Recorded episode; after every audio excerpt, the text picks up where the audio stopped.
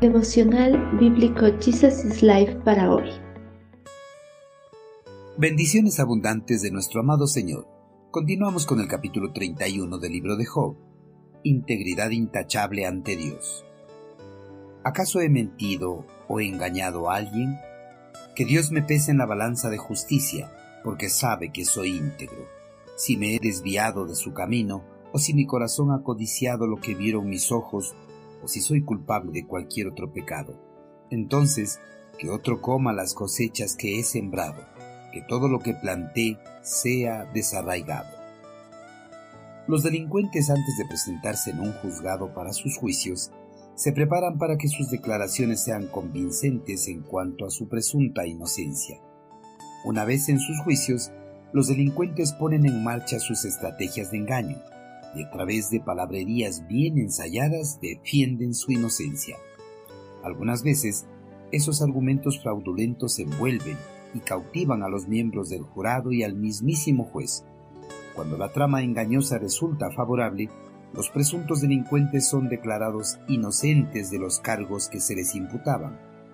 Al contrario de los delincuentes engañosos, Job sí era completamente inocente de los cargos que le imputaban sus amigos. Por eso estaba dispuesto a defender su caso en el mismísimo juzgado celestial. En presencia de los acusadores que lo estaban escuchando en silencio, Job en una forma bastante enérgica defendió su inocencia. Negó varias veces que hubiera sido culpable de los cargos que le imputaban. Por eso, con una seguridad férrea, Job pidió a Dios que pesara en su balanza de justicia su integridad. En el Antiguo Testamento, el eterno Creador condena varias veces el uso de las balanzas engañosas. Job sabía que la balanza de Dios es perfectamente justa y honesta. Por eso no titubió para pedir a Dios que pesara su causa en esa balanza.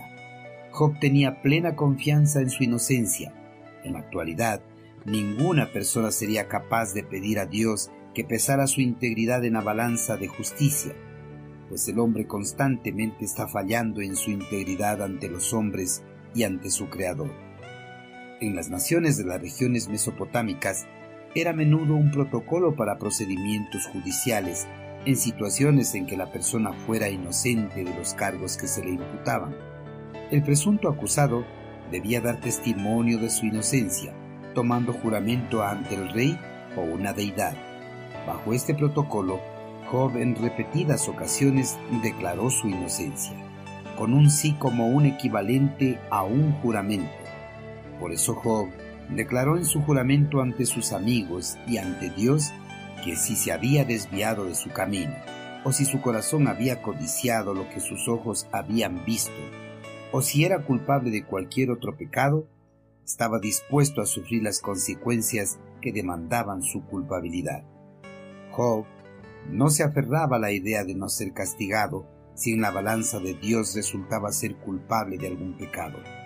Por eso pidió que la maldición cayera sobre él si era culpable de algún pecado o de algún crimen. Job defendió su inocencia con tanta confianza que estaba dispuesto a dar todo por lo que había trabajado.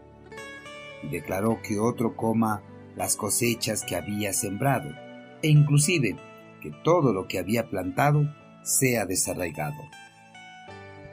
Queridos hermanos, Job estaba tan seguro de su integridad ante los hombres y ante su Creador que pidió a Dios que pesara su integridad en la balanza de justicia.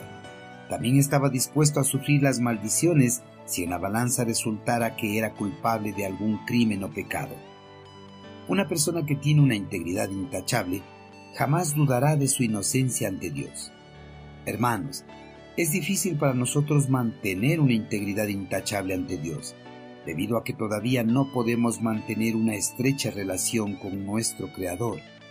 Nuestros trabajos, estudios u otras actividades no se paran de mantener una relación íntima con Dios.